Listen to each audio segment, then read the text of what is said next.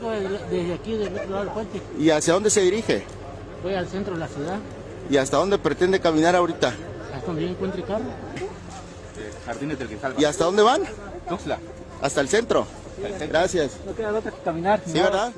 Otra vez, Tuxtla Gutiérrez se volvió un caos, luego de que habitantes de Simojovel bloquearan la vía Tuxtla-Chiapa de Corzo y otras en protesta por la falta de atención de las autoridades a una demanda de al menos 47 localidades. 12 años con eso, ya estamos cansados, ya nuestro camino es intransitable, estamos olvidados en la marginación.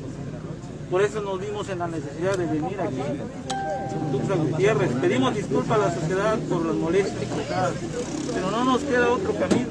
Sentimos que no podemos ser escuchados de otra forma.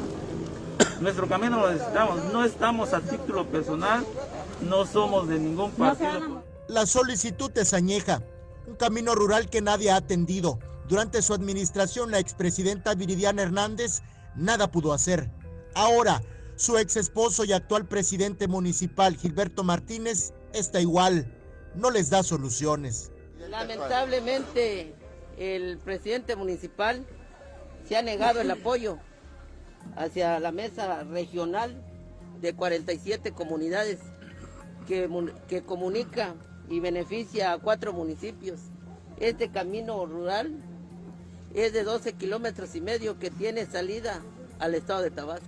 Hasta el mediodía de este lunes, salvo la Guardia Nacional, ninguna otra autoridad había atendido a los manifestantes. En ningún motivo se han negado. ¿Ni un representante, nadie? Se han negado. Lamentablemente nos coordinamos por la necesidad que tenemos de que ya el proyecto lo tenemos otra vez Sí. validado, lo tenemos al 100% en comisión de caminos. ¿Y ahora qué pasa? Como ya ven que ya iban a soltar el recurso de Hacienda del Estado, igual la solicitud que se metió, vuelven a cambiar los personales, como dice ahí el profe, para hacerse la vista gorda y dejarnos otra vez sin el recurso de nuestro camino. Eric Ordóñez, Alerta Chiapas. Qué locura. Imagínense que muchos